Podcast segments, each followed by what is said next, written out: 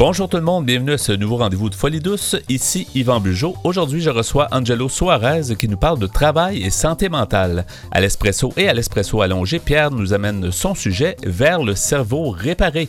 Bienvenue à Folie douce.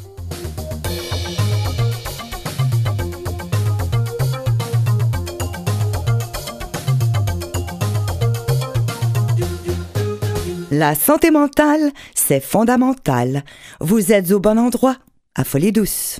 J'accueille mon invité qui est M. Angelo Suarez. Bonjour, M. Suarez. Bonjour. Bonjour, bienvenue à l'émission Folie Douce. On est heureux de vous accueillir parce que vous avez euh, une feuille de route impressionnante. Vous êtes un spécialiste et on vous voit dans les médias assez souvent. On vous a même interviewé il y a très, très longtemps à, Folie Douce, mais on a besoin d'avoir une mise à jour un peu de, ce qui se passe parce qu'on parle du, euh, travail et santé mentale. Vous êtes euh, professeur titulaire à l'UCAM au département d'organisation et ressources humaines. Le travail et santé mentale, un, un, sujet qui vous passionne depuis longtemps et sur lequel vous avez beaucoup euh, euh, mis, d'énergie, en fait, depuis plusieurs années. Pourquoi euh, travail santé mentale? Parce que mon intérêt été toujours les travail, comment les gens travaillent. Et le travail, il a une caractéristique très particulière. Il peut structurer la vie des gens et il peut aussi déstructurer. Donc, qu'est-ce qu'on doit et comment on peut agir pour structurer plutôt la vie des gens que de les déstructurer. Est-ce que c'est vrai de dire que le travail, c'est d'une certaine façon, c'est la base un peu de la santé physique, mentale, parce que on se dit souvent quand on a un travail, on a, on a comme un rôle, les gens probablement se sentent plus euh, utiles, euh, ils ont un but peut-être. Est-ce que le travail, effectivement, on peut le considérer comme un, un point important de la vie des gens? J'ai souvent donné cette citation de Freud euh, quelqu'un un jour a demandé à Freud c'est quoi une vie en santé? Et tout le monde s'attendait à une très très grande conférence pendant des heures et des heures. Et Freud a répondu d'une manière très brève. Il a dit une vie en santé, c'est une vie où il y a l'amour et le travail. Parce que l'amour et le travail sont les deux sources les plus importantes dans la formation de notre identité. Qui nous sommes. Donc, euh, les moments où euh, il y a cet équilibre entre le travail et l'amour, l'amour d'une manière très très large, euh, quand on est capable d'avoir cet, équilibre-là, on a vraiment une vie très très en santé. Et pour être des fois euh, en meilleure forme au travail, on a, besoin justement, les deux, les deux se tiennent. En fait, le travail permet peut-être de mieux entretenir nos relations amoureuses ou amicales ou et, vice-versa. Donc, euh, d'avoir un, environnement euh, aimant, entre guillemets, nous aide probablement à être meilleur au travail. Donc, les deux sont deux, deux, piliers intéressants. Hein. Absolument, parce que toute la question de l'amour, elle va aussi nous donner les soutiens. Un soutien émotionnel, un soutien informationnel, c'est tous nos amis, notre famille, nos enfants. Donc, si on est capable d'établir cet équilibre, c'est toujours très, très positif, à la fois pour les sphères domestiques ou à la fois pour les sphères du travail. Euh, les problèmes, c'est que malheureusement, on va voir que les travail, c'est exactement, j'ai choisi mes, mes mots, c'est le travail qui va piétiner dans la vie privée des gens. Ouais. Ouais. Et là, ça structure euh, pas mal. Euh, ça va aussi dans le sens que parfois les gens euh, ont des difficultés dans sa vie privée, ils vont s'investir corps et âme au travail. Ouais. Donc ça, c'est aussi n'est pas nécessairement très positif parce que les moments où quelque chose arrive au travail, la vie au complet bascule. Ça arrive souvent, d'ailleurs, quelqu'un perd son emploi, puis son univers s'écroule. Puis euh, c'est ça le danger, des fois, de trop donner euh, d'importance. Il faut en donner, mais en même temps, il faut avoir une vie remplie, plus variée, puis euh, avoir d'autres passions ou d'autres intérêts. Il faut chercher un équilibre. Exactement. Avec toutes ces années-là, ça fait quand même 30 ans, vous me disiez, que vous vous intéressez à la question. vous avez pu y réfléchir, vous enseignez des choses, vous, je, probablement vous, vous lisez beaucoup de choses, il se, dit beaucoup de choses, ça existe depuis longtemps, le travail, ça existe depuis euh, presque le monde des mondes, euh, on peut dire. Euh, il y a beaucoup de problématiques. C'est ça qui est aussi euh, un peu le sujet aujourd'hui, puisque quand on parle de santé mentale, il y a beaucoup de, problématiques. Puis on va essayer d'en aborder quelques-unes, justement, aujourd'hui. les émotions, le, les harcèlements, que ce soit physique ou sexuel, la violence, le, tout, le stress qui est vécu, la pression, tu sais, avec, avec, avec l'informatique, avec les technologies, on se disait, ben, on va avoir une belle société de loisirs, on va travailler moins, mais finalement, on travaille plus, puis les, les employeurs en demandent toujours plus. Euh, comment, comment on peut mettre la table, parce qu'on va, on va évidemment échanger longtemps là-dessus, mais les problématiques au travail, comment vous pouvez les présenter euh, et peut-être y aller plus en particulier avec euh, certaines? C'est que les travail, au fil du temps, dans l'histoire, effectivement, il, il, existe depuis toujours, mais il n'a pas eu le même sens. Donc, le travailler en Grèce n'était pas du tout valorisé et vu de la même manière que travailler aujourd'hui travailler pendant la révolution industrielle, c'est une chose. Aujourd'hui, c'est différent. Donc, le contexte, il est toujours en changement. Euh, et une des ingrédients qui fait ces changements, c'est exactement, par exemple, les nouvelles technologies. Et quand je parle des nouvelles technologies, à la fois, c'est la technologie euh, physique, donc euh, les ordinateurs, les robots, c'est toute la machinerie euh, les logiciels qui vont aussi dans ces machineries, mais aussi la technologie organisationnelle. Donc, la manière dont les gens sont gérés, comment les gens vont organiser le travail. Ça, il y a une transformation euh, continue. Donc, on ne travaille pas aujourd'hui comme on travaillait, par exemple, dans les années 60-70. Oui. Est-ce qu'on pourrait dire que c'est euh, plus expéditif? Euh, on a toujours l'impression que le côté humain, tu sais, certaines entreprises comme des, agences de pub, des choses comme ça, qui vont essayer d'innover, vont essayer d'avoir des milieux euh, stimulants, des horaires de travail tu sais, qui fluctuent, des choses comme ça. Mais en général, est-ce que vous diriez que le, le, milieu du travail est comme plus expéditif, plus on crée le stress d'une certaine façon, peut-être, non? c'est que avec ces nouvelles technologies organisationnelles, ce qu'on on, obtient aujourd'hui, c'est une grande intensification du travail. Donc, les gens travaillent de plus en plus, plus, plus d'heures, mais aussi, et c'est plus densifié, c'est-à-dire que tous les temps que je reste au travail, je suis en train de travailler. Si je veux sortir d'ici à 5 heures, donc euh, je dois sauter mes pauses. Je veux manger un sandwich vite. Donc, euh, cette intensification du travail, cette densification du travail a un impact extrêmement négatif pour la santé mentale des gens. Pour la santé physique aussi, mais davantage pour la santé mentale. Et les problèmes, c'est que ça pouvait être différent. Parce que quand on parle de l'employeur, euh, c'est très, très, très... Euh, oui, il y a une grande majorité qui malheureusement ne vont pas bien utiliser cette technologie organisationnelle, euh, mais il y en a d'autres qui le font bien. Et ce qui est intéressant, c'est que ceux qui font bien font beaucoup d'argent, beaucoup de profit. Donc, ce n'est pas les bénévolats ce n'est pas parce qu'ils sont fins, c'est parce que c'est payant. Mais il faut penser autrement, il faut voir la gestion d'une manière plus proactive, plus humaine, qui prennent en considération les gens qui travaillent dans cette organisation. Qu'est-ce qui pourrait, pourrait peut-être euh, influencer les employeurs à comprendre que c'est peut-être bien des fois de d'exiger que les employés prennent une pause, d'exiger que les employés débranchent. Tu sais, on parle souvent de la, déconnexion. Là. Euh, il y a des entreprises, il y a certaines lois, même je pense en France, on disait qu'on disait après 19 heures, interdit de euh, de, de, de, de, recevoir des courriels, de répondre à des courriels, d'avoir des, On n'a presque pas le choix, il faut avoir des règlements. Euh, quel est le bénéfice de faire ce genre d'action-là? Effectivement, en France, il y a la loi de les droits de se débrancher, ce qui est très positif. Ici, on a essayé avec la réforme de la loi des normes du travail, mais ça n'a pas fonctionné. Ils n'ont pas malheureusement ajouté cette clause, ce qu'il faut le faire, à mon avis. Euh, c'est euh, un peu qu'est-ce qu'on. je dis souvent à mes étudiants, ce n'est pas le discours de la souffrance humaine qui va faire l'employeur changer. Malheureusement, dans un mode capitaliste, euh, il veut savoir combien d'argent ça peut lui donner. Donc, euh, il faut faire la démonstration que c'est payant qui prend soin de la santé mentale de ses employés.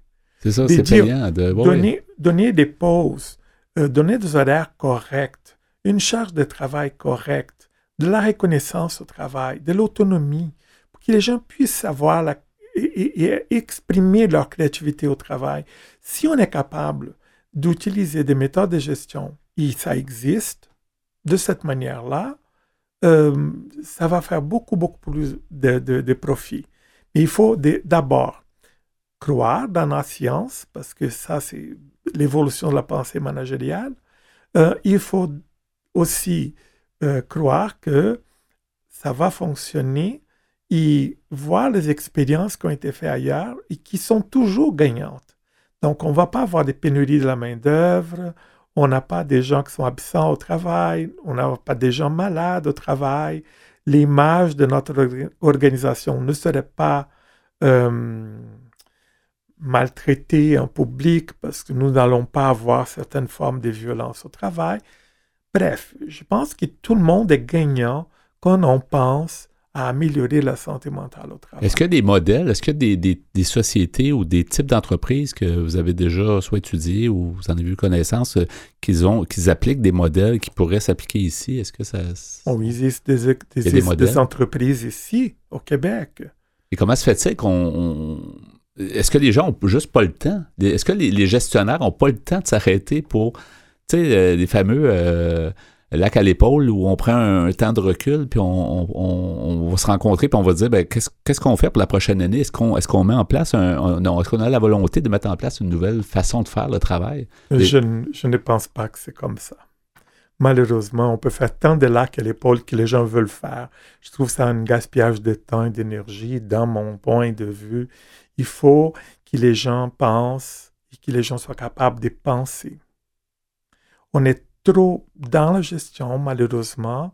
Les gens sont trop dans euh, Ah, il y a une expérience gagnante, je veux savoir quelles sont les meilleures pratiques. Ah, toutes ces choses, euh, oui, ça fonctionne pour une entreprise, mais il va falloir penser en utilisant cette philosophie de gestion, comment on peut faire ça dans notre organisation. Il faut penser que si je veux implémenter une nouvelle façon de fonctionner dans cette organisation, je dois faire avec mes employés, les gens qui travaillent avec moi. C'est ensemble qu'on va être capable de trouver une manière qui est correcte pour tout le monde et qui va donner des résultats positifs. Donc, il faut changer une philosophie de gestion. Cette philosophie de gestion, elle doit être changée par les gens qui font partie de cette organisation. Et il faut penser. Il ne faut pas juste faire un copier-coller d'une expérience ou appeler un consultant qui viendra vous dire je veux régler tous vos problèmes sans vous connaître, sans connaître votre organisation. Il va vous proposer une recette. Donc, c'était un modèle expert. Les modèles experts est comme ça. Vous arrivez et la personne va dire Je suis l'expert, je vais vous dire quoi faire. Ah, les, longtemps. Les, gens de l'intérieur doivent mieux savoir, mais on va poursuivre. Euh, c'est fort intéressant. On était en compagnie d'Angelo Suarez. Monsieur Suarez, on vous, invite à demeurer parce qu'on va poursuivre plus tard dans l'émission sur notre sujet travail et santé mentale. Vous êtes euh, professeur titulaire donc à l'UCAM. On va pouvoir euh, élaborer encore plus. C'est fort intéressant. Merci d'être avec nous. Merci à vous. Merci. Vous désirez socialiser avec nous et échanger sur la santé mentale? Abonnez-vous à Folie Douce Radio sur Instagram. C'est maintenant le moment du bloc espresso. Bonjour Pierre Laporte. Salut Yvan. Alors aujourd'hui, le sujet que tu nous amènes, c'est bien sûr par rapport à la caboche, le cerveau. Euh, tu en as souvent parlé, mais de différents angles. Puis aujourd'hui, c'est vers le cerveau réparé. Oui. Euh, remarque que euh, je vais continuer sur un sujet que j'ai déjà abordé par le passé, c'est-à-dire les implants cérébraux, mais on voit que ça évolue continuellement. Et je vais vous parler aussi d'exosquelette. Oui, ouais, tu en avais parlé aussi. Oui, j'en avais déjà parlé parce qu'il y a de la main, par exemple, les gens qui ont un membre de paralysé. C'est quoi un exosquelette? C'est un peu difficile à expliquer à la radio, mais c'est quelque chose qui va autour, par exemple, euh, du bras d'une personne dont le bras est paralysé. On a, c'est le nom qu'on a donné. C'est un exosquelette. Le mot il dit un squelette à l'extérieur. C'est euh, on peut le voir sur l'Internet. Je vais vous dire une image, c'est comme euh, des morceaux de métal ou dépendant de quel matériel on utilise. ça ressemble à de la broche, si on veut. Et comme attaché après le vrai membre de Exactement. Et ce, cet exosquelette-là va faire bouger le membre. Oui, c'est ça. Euh, ça peut être la main, ça peut être le bras. Maintenant, on va voir que ça peut être le corps en entier. Et qu'est-ce qui fait bouger cet exosquelette? Ben, c'est la personne elle-même qui envoie des signaux. C'est ça qui est intéressant. Qui envoie des signaux qui sont captés par des capteurs qui sont à l'intérieur qu'on leur a implantés euh, dans le cerveau. Oui, la volonté de la personne se traduit par le mouvement. Exactement, mais ça prend un entraînement, tu parles du, euh, du, côté de, de, la part de la personne, euh, du patient. Alors, rapidement, je vais vous lire. Euh, d'abord, il y a un premier article qui s'appelle Édito vers le cerveau réparé, les vertigineuses promesses des implants cérébraux. Peut-être que on est arrivé dans le futur, on dirait. c'est rendu que les personnes paralysées euh, vont acquérir lentement, mais sûrement, de la mobilité. de l'autonomie, puis euh, c'est ça. ça a été longtemps un, justement un grand handicap, ben mais là, euh, si on peut faire ça, c'est effectivement très bon. Oui, c'est un article que j'ai trouvé sur Internet qui est écrit par un Français, M. René Trigouet, qui est ex, ex pardon, sénateur du, du Rhône en France, qui se tient à la pointe des nouvelles technologies. Et il nous dit, cette semaine, je reviens sur un sujet que j'ai régulièrement abordé depuis la création de notre lettre, celui des implants cérébraux et autres neuroprothèses. En 1998, lorsque j'ai créé cette publication, ces appareils et dispositifs relevaient encore largement de la science-fiction. Mais au cours des dernières années, la recherche dans ce domaine a connu une incroyable accélération qui débouche aujourd'hui sur des systèmes opérationnels en laboratoire et laisse espérer une utilisation thérapeutique à large échelle de ce type d'outils révolutionnaires dans une gamme étendue de pathologies. Il y a beaucoup de choses qu'on n'entend pas parler comme ça, mais il y a beaucoup, beaucoup de recherches puis beaucoup d'essais cliniques, toutes sortes d'études qui se font. Euh, Exactement, ça travaille fort dans Encourageant, oui. Exactement. En février 2018, une équipe, une équipe de recherche de l'Université de Pennsylvanie a présenté un implant cérébral qui a permis pour la première fois de restaurer en partie la mémoire défaillante de vétérans de l'armée. Cet implant vient se connecter au lobe temporal gauche, une zone essentielle pour la mémoire et le langage. Il permet, grâce à un logiciel approprié, d'améliorer la transmission des signaux électriques et de renforcer certaines capacités de mémorisation du sujet. Les chercheurs nous disent, tout comme les météorologues prédisent le temps en installant dans l'environnement des capteurs qui mesurent l'humidité, la vitesse du vent et la température, nous installons des capteurs dans le cerveau et nous mesurons les signaux électriques. Monsieur Theodore Berger, un professeur de bioingénierie à l'Université de Californie du Sud, a réussi à décoder le déclenchement neuronal au niveau de l'hippocampe correspondant à des souvenirs particuliers. Là, c'est une autre partie euh, du problème, si on veut, une autre partie du, du casse-tête, parce qu'il faut être capable de capter les signaux qui sont envoyés par le cerveau. Et là encore, mais ça va prendre de nouveaux logiciels et ça va prendre un peu de génie aussi. Et on sait déjà que des fois, même le, euh, on est capable de mesurer ça, même le regard des gens. Puis il y a des ondes du cerveau qui vont comme euh, s'activer. Fait que c'est de plus en plus accessible. Oui, ça évolue tout le temps. Les dispositifs ont été testés sur des épileptiques avec des électrodes déjà implantées dans leur cerveau, mais ils pourraient à terme être utilisés pour traiter des victimes d'ACV ou certains patients atteints de la maladie d'Alzheimer. De son côté, une autre équipe du Wake Forest Medical Center en Caroline du Nord travaille sur un implant qui fonctionne différemment. Cet appareil présenté en mars 2018 ne tente pas d'améliorer la transmission du message, mais identifie le code transmis par les neurones pour chaque souvenir, imagine-toi, et complète l'information lorsque le cerveau n'en est plus capable. On est, on, là. Hein. on capte les souvenirs. En avril 2019, une autre avancée remarquable a été présentée par des chercheurs américains de l'Université de Californie à San Francisco. L'idée de ces scientifiques est de parvenir à mettre au point un décodeur cérébral capable de transformer les signaux du cerveau en paroles. Ce neurotraducteur s'adresse aux patients incapables de parler à cause d'un ACV ou d'une paralysie. Ces chercheurs ont inventé un décodeur pour reproduire des paroles synthétiques par ordinateur à partir des signaux cérébraux qui déclenchent les mouvements correspondants dans la bouche. Cette technique reste encore très expérimentale, mais l'équipe de recherche se dit persuadée que ce type d'implant sera au point d'ici dix ans. Qui est quand même, euh, qui est quand même rien dans, l'histoire de. Exactement, hein, oui. C'est ça. C'est très intéressant, effectivement. Alors, j'y reviendrai dans la deuxième partie. Oui, euh, tu vas poursuivre justement l'espresso à l'Angers. C'est toujours intéressant d'entendre parler du cerveau puis des, découvertes. On n'entend pas si souvent parler. Il y a certaines émissions spécialisées, mais c'est intéressant de, se rassurer ou en tout cas de s'encourager. Hein, ben, c'est pour ça que ça prend l'émission Folie douce à la ben radio. C'est ça, il faut toujours euh, être bien à l'écoute. On poursuit plus tard à l'émission avec ce sujet-là. À venir dans l'émission, nous poursuivons avec euh, notre invité Angelo Suarez sur le travail et la santé mentale. À l'Espresso allongé, Pierre Laporte y va avec la deuxième partie de son sujet vers le cerveau réparé. Pour nous trouver sur les divers réseaux sociaux, cherchez Folie Douce Radio. Vous écoutez actuellement Folie Douce, pionnier en santé mentale depuis 1991. Folie Douce, une communauté, une radio. De retour au micro à Folie douce, l'émission qui démystifie les problèmes de santé mentale. Toujours en compagnie de notre invité, Angelo Suarez. Monsieur Suarez, toujours euh, un plaisir de vous accueillir aujourd'hui à l'émission. Merci d'être resté pour euh, poursuivre sur le, sujet. C'est, ça peut devenir positif, le travail. Puis on, avait, parlé dans le premier bloc, justement, euh, de, des bons coups, parce qu'on parle souvent que le travail, des fois, ça peut être souffrant, tout ça, mais il y a des belles réussites. Euh, je crois qu'il y, a, avant d'entrer en ondes, avant, de, revenir au micro, en fait, vous me parliez d'une entreprise au Saguenay qui est un modèle. Pouvez-vous nous en glisser quelques mots? Oui, il y a cette entreprise au Saguenay qui s'appelle Devicom, où il n'y a pas de hiérarchie, les gens sont euh, responsables pour les travaux qu'ils font, ils peuvent choisir l'horaire de travail.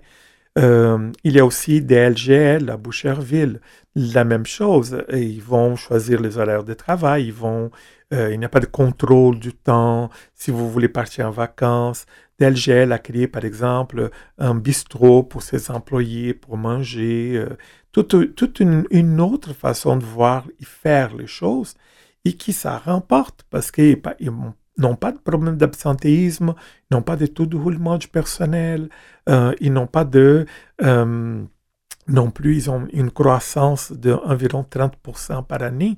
Donc, c'est gagnant.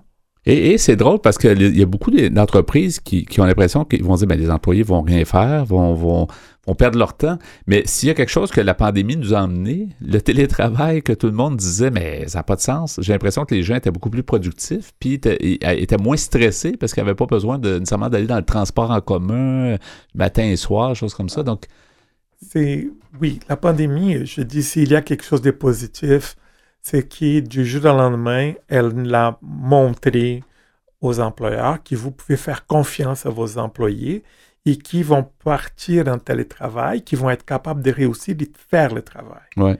Donc, euh, est-ce que ça a vraiment été euh, un, résultat hyper positif pour tout le monde? La réponse, moi, je pense que non. Généralement, je dis que le télétravail, c'est comme la pomme de Blanche-Neige il y a une partie qui est envenimée, une partie qui est bonne à croquer. Donc, il faut voir où on va croquer dans le télétravail pour qu'il soit positif et qui effectivement puisse nous donner les côtés plus euh, santé mentale euh, euh, réussite, qui par exemple, si je travaille à la maison, mais j'ai des enfants, par exemple, euh, si mon travail va être précarisé, si je perds les types de contrats de travail que j'avais avant, si je n'ai pas un endroit où je peux effectivement avoir un espace de travail où je vais être plus isolé, où je peux faire mon travail que ce ne soit pas dans la table de la cuisine. Et mieux assis, là, ça, a l'air rien. Mais, une journée de travail euh, mal assis, mal euh, installé, c'est pas drôle non plus. Tout. Donc, là, euh, les choses peuvent peut-être ne pas être positives. Il y a aussi toute la question de l'isolement social, il ne faut pas oublier. c'est donc il faut trouver, et là une autre fois, chaque personne doit avec son employeur discuter de trouver une façon de avoir un équilibre entre combien de temps je peux travailler à la maison, combien de temps je peux venir ici au bureau et travailler ici. Pour avoir les contacts avec mes collègues, pour être capable d'échanger avec eux, pour faire euh, les soutiens qui existent au travers de la coopération. Euh, si les gens sont en train de penser, oh, moi, je ne veux absolument pas voir mes collègues, c'est un problème. Oui, c'est ça. Parce que la coopération au travail, si tout va bien, si le climat de travail n'est pas toxique, c'est très agréable de partager le bureau et de venir au bureau et parler avec tout le monde. Euh, un télétravailleur un jour m'a dit euh, Je me sens un oiseau, qui a sorti de sa cage. J'ai trouvé ça une très belle métaphore parce que c'est vraiment la liberté. Par contre, pour les bureaux, la métaphore est vraiment négative parce que les bureaux, c'est la cage. Alors, comment faire pour que le bureau soit pas une cage, ça soit plus un endroit où les, euh, les oiseaux viennent, euh, viennent euh, manger ensemble ou se côtoyer? Exactement. C'est ça. Donc, ils peuvent être comme ça. Mais comment, comme, est-ce qu'on a l'impression que c'est tellement beau, mais il y a tellement peu d'entreprises qui ont le courage, je sais pas comment on pourrait appeler ça, si c'est du courage ou si c'est de la volonté ou si c'est le temps, ou peu importe, d'installer et de, maintenir un, un climat. Puis c'est pas fait peut-être pour tout type d'entreprise. Une entreprise dans, le domaine bancaire ou dans le domaine des finances, peut-être qu'il y a un autre modèle qui est peut-être existant ou non. Donc, comment on, comment on peut appliquer ça et comment on peut faire en sorte que ça devienne une réalité? Euh? Euh, moi, je pense que la clé, c'est la confiance que l'employeur doit développer et bâtir avec ses employés.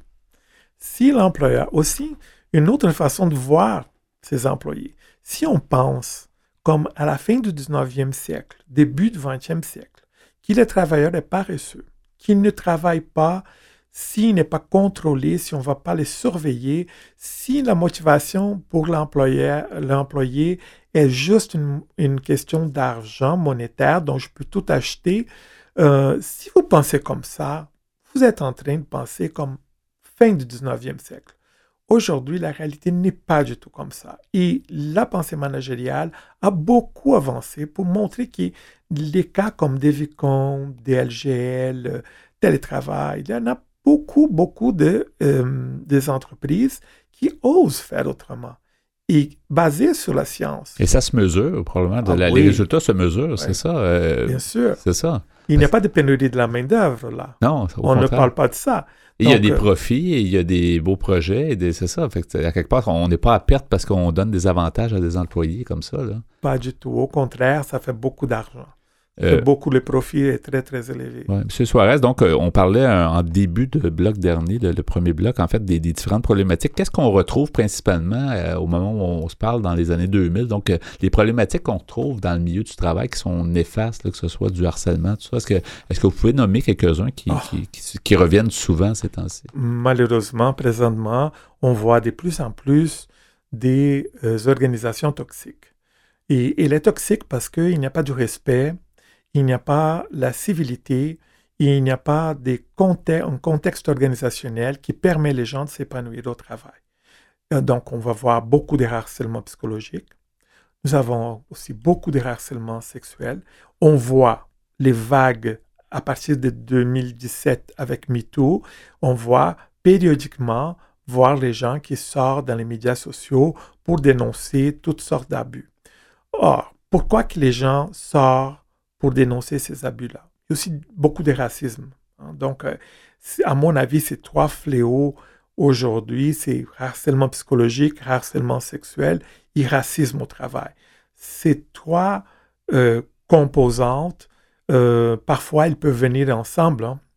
Donc, je peux harceler psychologiquement quelqu'un parce qu'il est noir et moi, je veux me débarrasser de lui, mais je ne veux pas être raciste parce que c'est plus facile. Donc, il y a un mélange.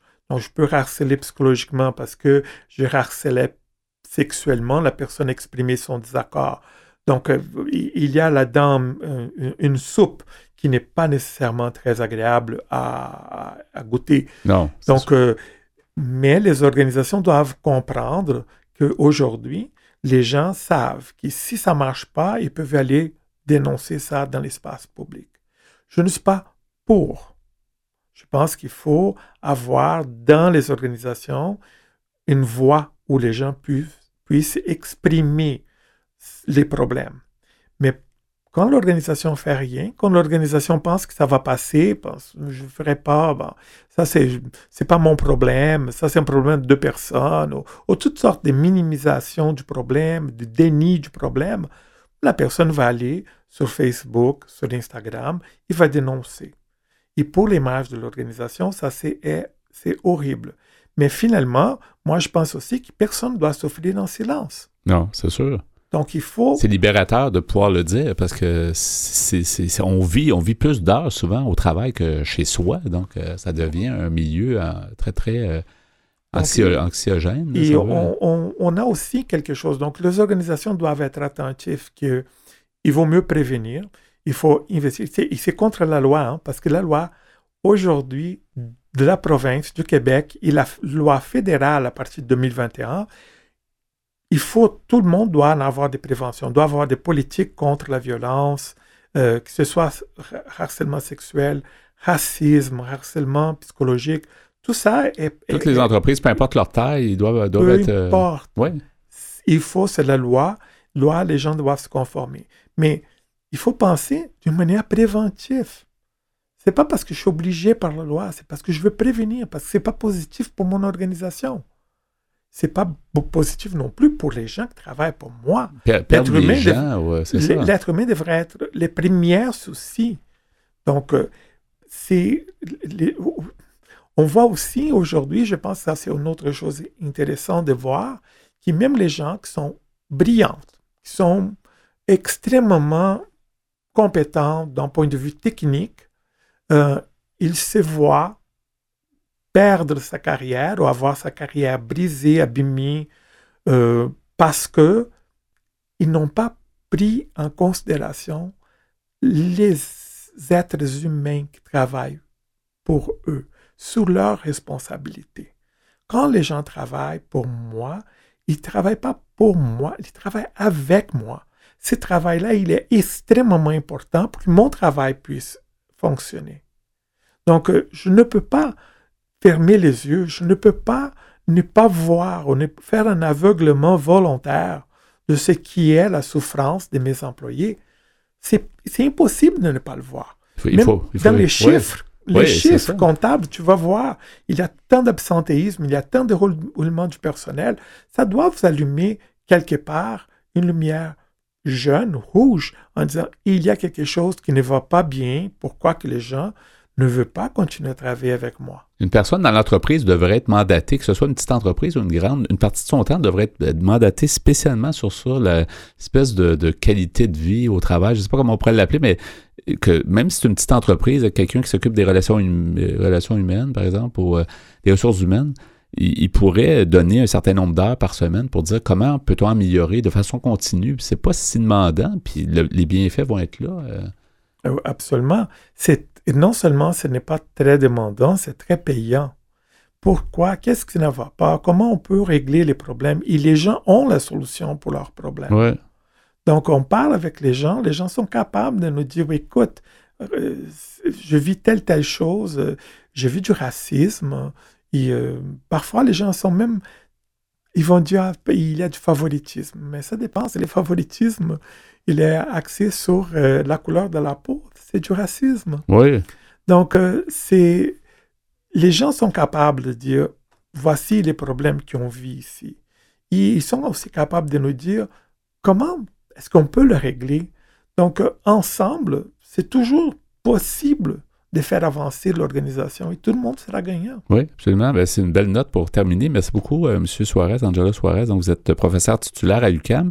On a pu échanger, puis c'était vraiment intéressant. J'espère que nos certains propos vont pouvoir inspirer certaines entreprises. Je pense que ça va être juste pour le, mieux-être de tous et chacun dans le milieu du travail.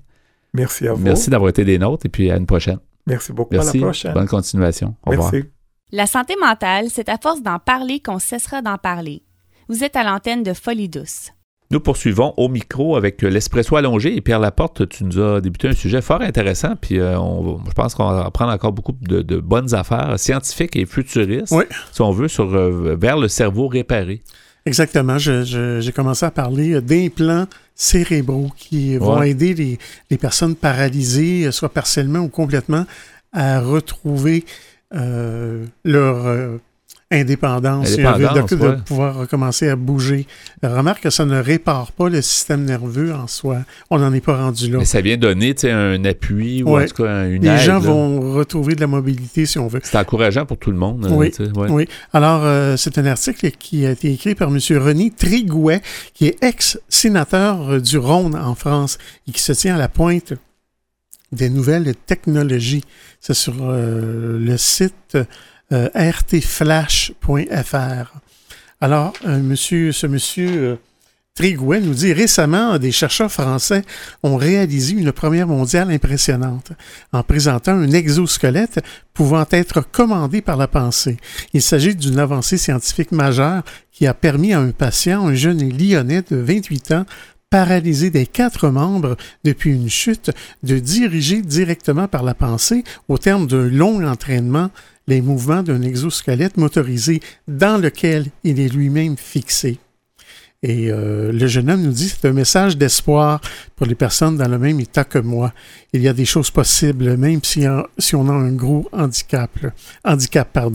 Et euh, c'est le premier patient d'un essai clinique mené par euh, une compagnie qui s'appelle Clinatech, ou plutôt un centre de recherche biomédicale à Grenoble. Le prototype, issu de dix ans de recherche de plusieurs équipes, repose sur des électrodes implantées dans le crâne qui vont, selon M. Alim Louis Benabid, qui vont capter les signaux envoyés par le cerveau et les traduire en signaux moteurs. Ce M. Benabid est professeur émérite à l'Université Grenoble-Alpes. Chez les paralysés des quatre membres suite à une fracture dans la colonne vertébrale, le cerveau est toujours capable de générer des ordres qui habituellement font bouger les bras et les jambes, mais il n'y a personne qui les exécute, explique ce monsieur euh, Benabid. Et dans le cas du jeune lyonnais de 28 ans, les chercheurs ont montré qu'il était possible de capter correctement et en continu les signaux électriques correspondant à son activité cérébrale et de les transmettre quasiment en temps réel et sans fil vers l'ordinateur qui les décode. Le jeune homme s'est entraîné chez lui pendant plusieurs mois sur un simulateur. Grâce à son implant, il est parvenu à faire réaliser des mouvements à un avatar virtuel sur l'écran de son téléviseur.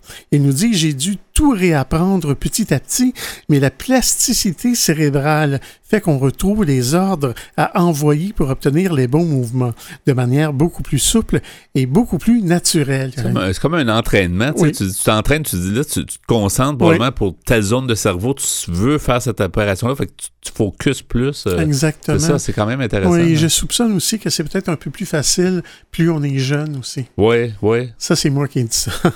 Et alors, ce, ce jeune homme s'est ensuite rendu euh, trois jours par mois à Grenoble pour faire les mêmes exercices directement sur l'exosquelette.